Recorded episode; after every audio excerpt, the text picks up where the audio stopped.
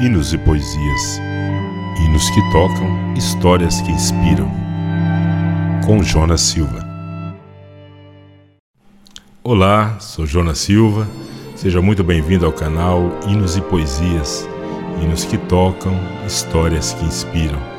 A história que irei compartilhar com você é a história do hino Quão Bondoso Amigo é Cristo, também traduzido para o português sob os títulos Em Jesus, Amigo Temos e Ó, oh, que amigo em Cristo temos. Todas as versões que conhecemos foram traduzidas a partir do título original em inglês What a Friend We Have in Jesus. Esse hino, sem dúvida alguma, é um dos hinos mais cantados e lembrados pelos cristãos em todo o mundo. Vale muito lembrar que muitos dos nossos hinos foram escritos a quatro mãos, ou seja, o compositor criou a melodia e o poeta a letra. O hino com bondoso amigo a Cristo é um desses. Antes que comece a narrar a história desse hino, reflita comigo: quão bondoso amigo é Cristo. Tenho certeza de que já ouviu e cantou inúmeras vezes na sua igreja, às vezes na abertura dos cultos e em outras ocasiões. E por vezes cantamos os hinos congregacionais no modo automático é natural que aconteça pelo fato de já termos cantado várias vezes e ter decorado. E também o fato de estarmos na casa do Senhor e a satisfação que isso nos proporciona. Às vezes cantamos apreciando a orquestra, a banda ou até mesmo a voz de quem está ao microfone. Mas é tão bom quando cantamos e meditamos na letra e até viajamos com o poeta e o compositor a pensar em que circunstâncias eles escreveram a melodia e a poesia. Acompanhe comigo esta história inspiradora. Joseph Scriven nasceu em 10 de setembro de 1819 em Seapatrick, condado de Down, na Irlanda. Filho de um capitão da Marinha Real Britânica, nasceu no seio de uma família que professava a fé cristã, família dedicada e financeiramente estável. Quando criança e durante sua adolescência, teve uma vida agradável e feliz. Formou-se bacharel em artes pelo célebre Trinity College de Dublin. Depois de receber seu diploma, matriculou-se em uma universidade militar para se preparar para uma carreira no exército. Queria seguir os passos de seu pai na Marinha Real. No entanto, problemas de saúde o forçaram a desistir. Scrive então rapidamente se estabeleceu como professor e fez planos para se estabelecer em Dublin. Em 1844, com 25 anos, fez planos para o tão sonhado casamento. Ele esperava muito o dia em que ele e seu amor de longa data se casariam. Ela foi sua namorada de infância. Todos os preparativos do casamento foram feitos e estavam tudo perfeito. No dia anterior ao casamento, entretanto, aconteceu uma tragédia. Um rude golpe que marcaria o resto de sua vida. Enquanto cavalgava para encontrá-lo, o cavalo da jovem foi assustado por algo, jogando-a de cabeça no lago próximo. O impacto a deixou inconsciente e ela se afogou pouco antes de Joseph chegar para ajudá-la. Profundamente abalado e em meio ao desespero, ele se tornou um homem triste e melancólico. Mesmo fazendo parte de uma família que professava a fé cristã, nunca havia se voltado totalmente para Cristo.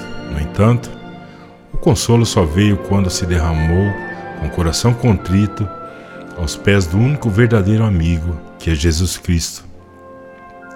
Aos 27 anos, isto é, em 1846, Scriven decidiu deixar a Irlanda para começar uma nova vida no Canadá. As razões para a decisão, sem dúvida alguma, mesmo sem saber, fazia parte do chamado de Deus para sua vida. Na chegada ao Canadá, estabeleceu residência em Porto Esperança, província de Ontário.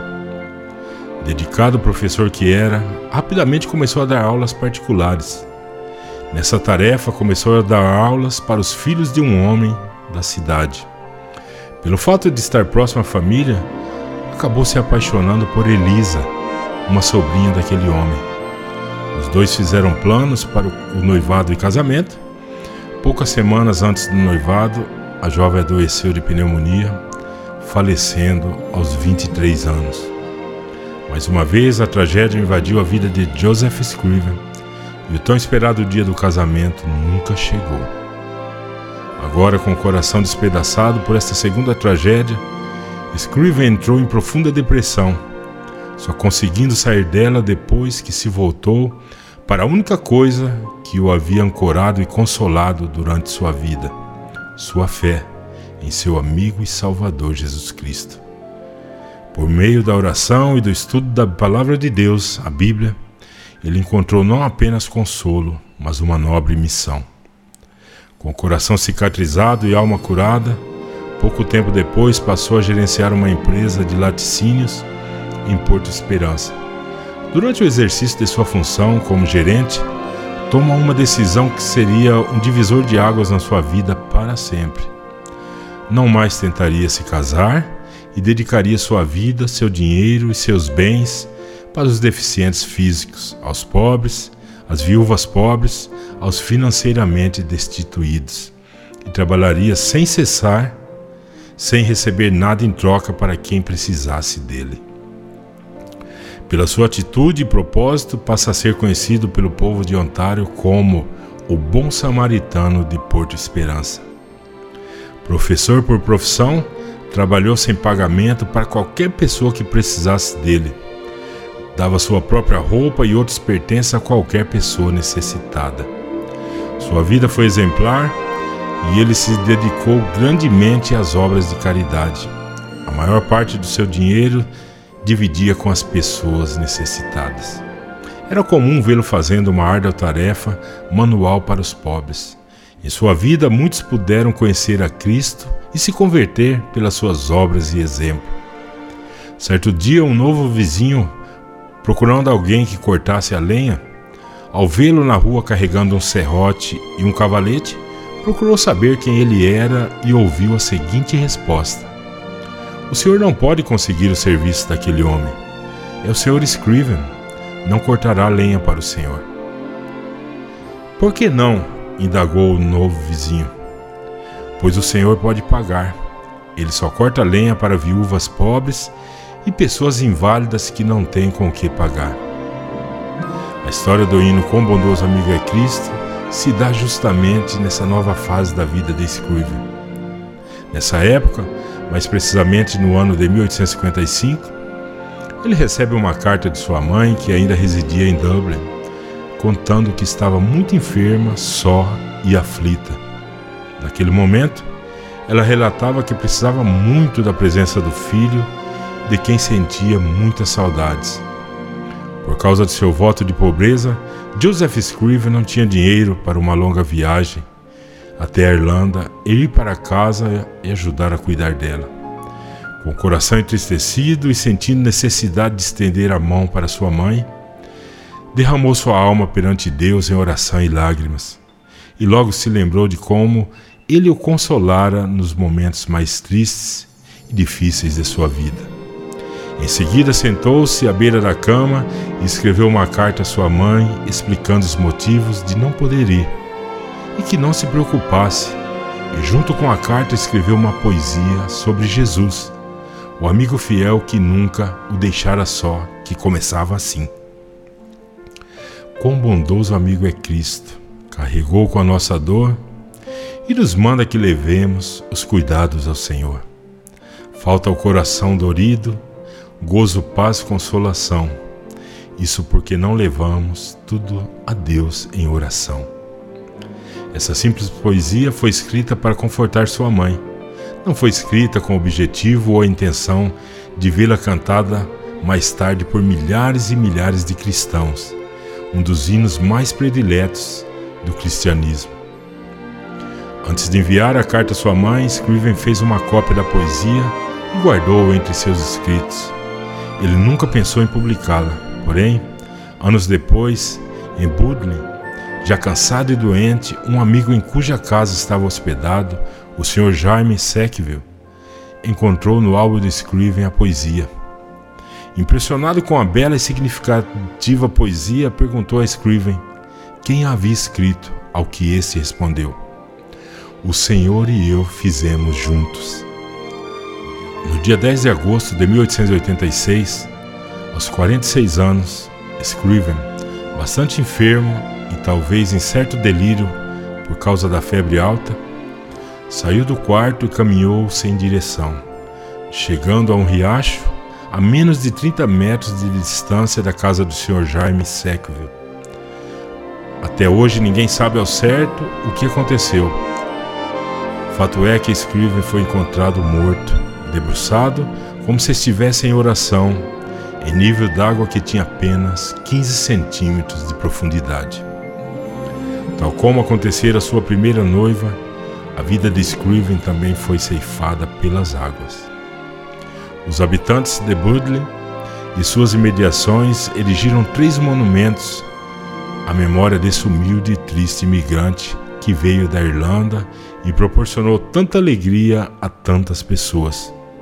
Um grande obelisco foi erigido no Canadá sobre o túmulo onde jaz o corpo de Scriven. Lá está escrito: Este monumento foi escrito em memória de Joseph Scriven, bacharel em artes, pelos amantes do seu hino, que está gravado aqui, e é o seu melhor memorial. Nascido em Sia Patrick, County Down, Irlanda, em 10 de setembro de 1819, ele migrou ao Canadá em 1844. Entrou em descanso em Budley, Lake Rice, em 10 de agosto de 1886. Está enterrado aqui. Bem-aventurado os puros de coração, porque eles verão a Deus. A melodia para a poesia de Scriven foi criada anos depois da criação da poesia.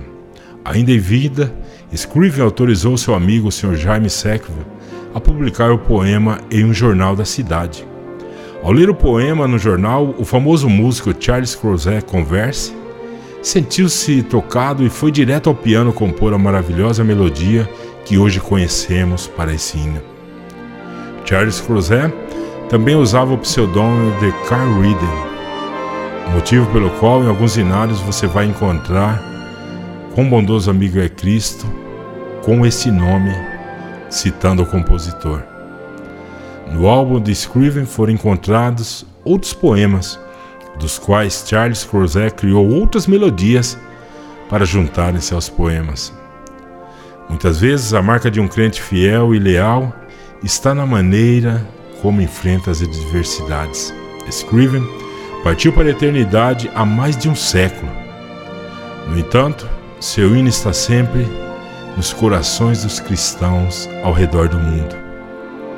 Hoje, setembro de 2021, em meio ao momento em que estamos vivendo, as palavras desse hino nos lembram que, embora a vida seja desafiadora e muitas vezes dolorosa, temos alguém conosco que é um amigo mais querido do, do que qualquer ser humano poderia ser, sustentando-nos e permanecendo perto de nós durante todo o tempo. Quão bondoso amigo é Cristo.